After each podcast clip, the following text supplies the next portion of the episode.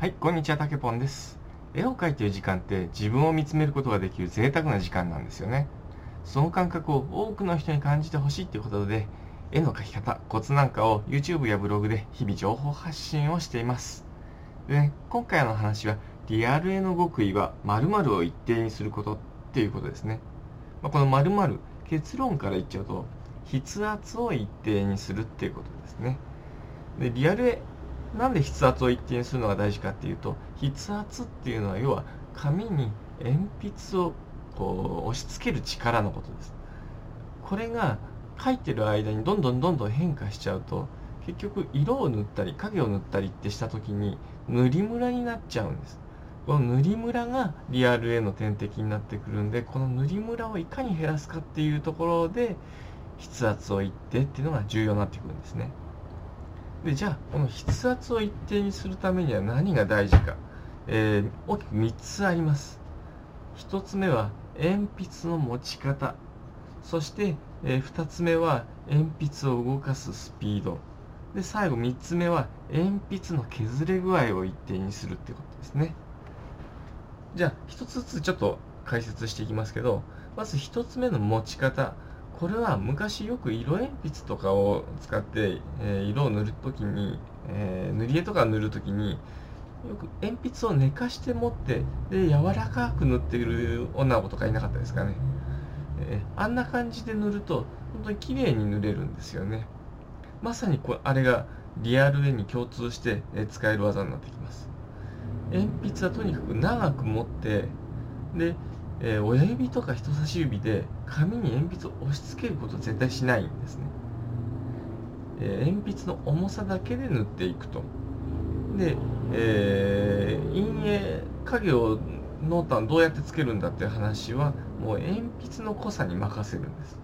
薄く塗りたいところは例えば H とか HB の鉛筆を使ってで濃く塗りたい時は 6B、7B ってどんどん濃い鉛筆を使ってそれで色の濃い薄いっていうのを塗り分けると。でとにかく塗り方鉛筆の持ち方は全く変えずに塗っていくっていう形が重要になってきます。で2つ目2つ目は、え、手を動かすスピードですね。このスピードも、え、速くなったり遅くなったりってするとそのたんびに色が濃くなったり薄くなったりするんで鉛筆を動かすスピードは常に一定にするのが大事になってきます。で常に一定にするためにはとにかく少しゆっくりめに動かしてあげるっていうのが重要なんですね。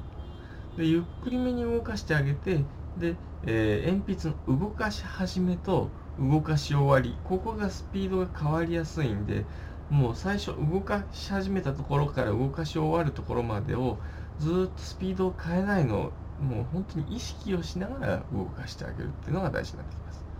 そうすると、えー、結構鉛筆を動かすスピード手を動かすスピードっていうのを一定にするっていうのはできます。で3つ目3つ目は鉛筆の削れ具合。常に鉛筆の先を尖らせておくっていうのが大事ですね。鉛筆の先が丸いとなんか柔らかく塗れるような印象はあるんですけれども違うんです鉛筆の先が丸くなってくるとだんだん紙に鉛筆が当たる面積が増えてくるんですね。これが筆圧が変わる原因になるんです。なので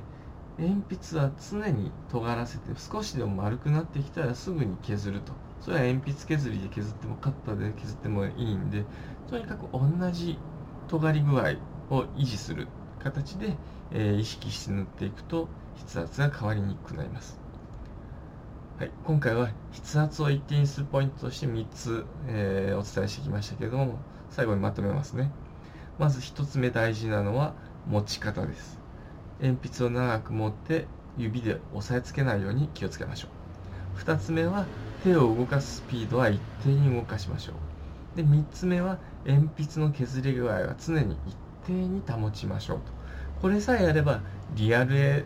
を書く上で塗りムラになったりっていうのはなくなってくるんで